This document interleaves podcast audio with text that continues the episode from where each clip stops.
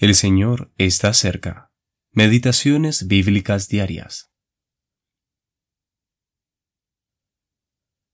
Permaneced en mí, y yo en vosotros. Como el pámpano no puede llevar fruto por sí mismo si no permanece en la vid, así tampoco vosotros si no permanecéis en mí.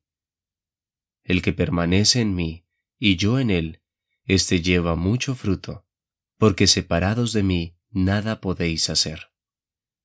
Juan capítulo 15, versículos 4 y 5. Comunión con el Señor. ¿Cómo debemos interpretar al leer las palabras del Señor, permaneced en mí? ¿No implica el andar en tal cercanía a Cristo que el alma se deleita en todas sus bellezas? No presuponen sus palabras un corazón en comunión con Cristo, el cual se deleita en confiar y aprender de Él. Y, por sobre todo, permanecer en Cristo no implica una vida bajo la influencia de su presencia comprendida por la fe. Entonces, caminar siendo conscientes de que Él oye nuestras palabras, ve cada acto nuestro y lee nuestros pensamientos, es caminar bajo la bendita influencia de su presencia y por lo tanto permaneciendo en Él.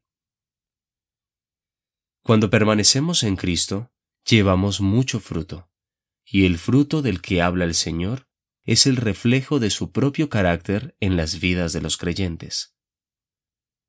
Cualquier expresión de las gracias de Cristo, por pequeña que sea, sube al Padre como un fruto y como testimonio al mundo. Entonces, este es el gran objetivo por el que somos dejados en este mundo oscuro. Para resplandecer como lumbreras que exhiben algo del bello carácter de Cristo.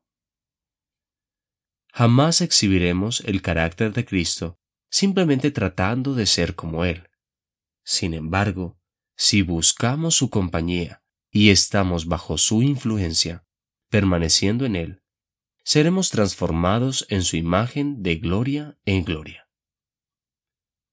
Podemos ser muy dotados y tener mucho conocimiento y celo, pero siempre será cierto que no podemos hacer nada sin Cristo.